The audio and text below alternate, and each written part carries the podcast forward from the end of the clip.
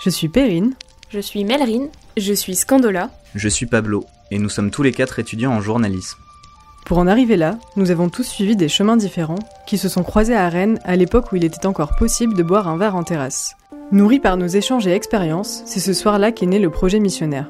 Quelques semaines de galère et de préparation plus tard, nous avons pu partager nos réflexions avec vous et certains ont alors accepté de nous confier leurs récits les plus intimes.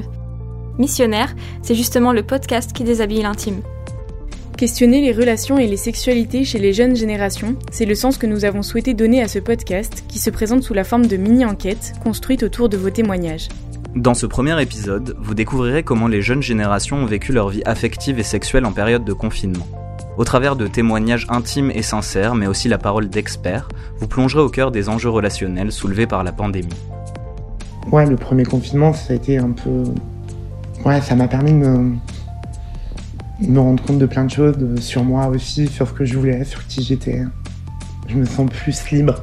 Et donc, euh, c'est vrai que j'ai pu un peu tester les, les, les quatre manières finalement d'être en confinement, je pense. Seul, avoir des bails, euh, être, sur, euh, être sur, les applications, sur les applications de rencontre et aussi euh, être euh, en couple.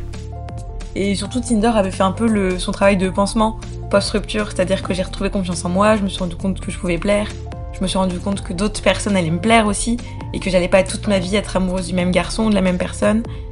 On partage le même vaisseau de vie pendant un temps. Donc pendant un temps, c'est un peu mon copilote de ce vaisseau de vie et moi pareil.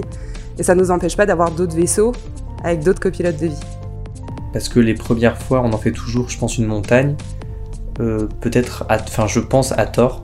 Mais ça, c'est, je pense que c'est nos modes de société qui sont encore très pudiques sur ces sujets-là.